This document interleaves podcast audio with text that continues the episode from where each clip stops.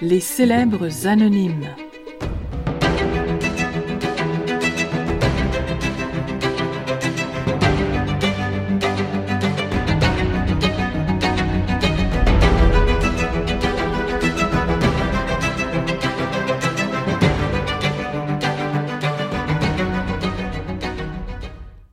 À la résidence pour personnes âgées, les Merisiers du lac, la vie était aussi lente et tranquille que ses résidents, ou, du moins, en apparence.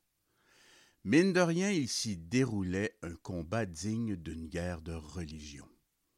Y vivait un monsieur chétif nommé Arthur. Toujours souriant, il avait ses petites manies, mais plus toute sa tête.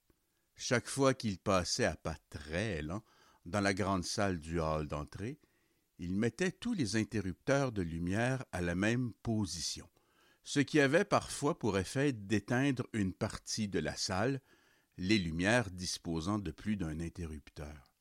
Aussitôt, un autre résident du nom de Gérard, celui qui s'était autoproclamé police de la place, venait rallumer en criant après Arthur Arrête de jouer après ça. C'est pas tes affaires. Un peu intense, le Gérard. Il en venait même à suivre Arthur pour être certain de le prendre sur le fait ou, encore mieux, l'empêcher de perpétrer son méfait. Malgré tout, Arthur continuait à régler les pitons de lumière à sa guise. On le sentait poussé par une mission divine, une quête de vie ou de mort, telle Thésée affrontant le Minotaure dans le labyrinthe. Malheureusement, son Minotaure, Gérard, était lui-même investi d'un combat mythique, empêcher Arthur de commettre son horrible délit. Comme personne n'est éternel, par un matin frisquet de printemps, un des belligérants passa l'arme à gauche. Malgré son tonus et sa force encore présente, Gérard était décédé dans son sommeil.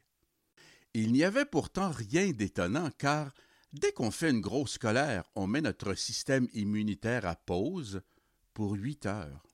Avec le nombre d'envolées colériques que Gérard pouvait faire dans une journée, le sien se trouvait en sérieux déficit.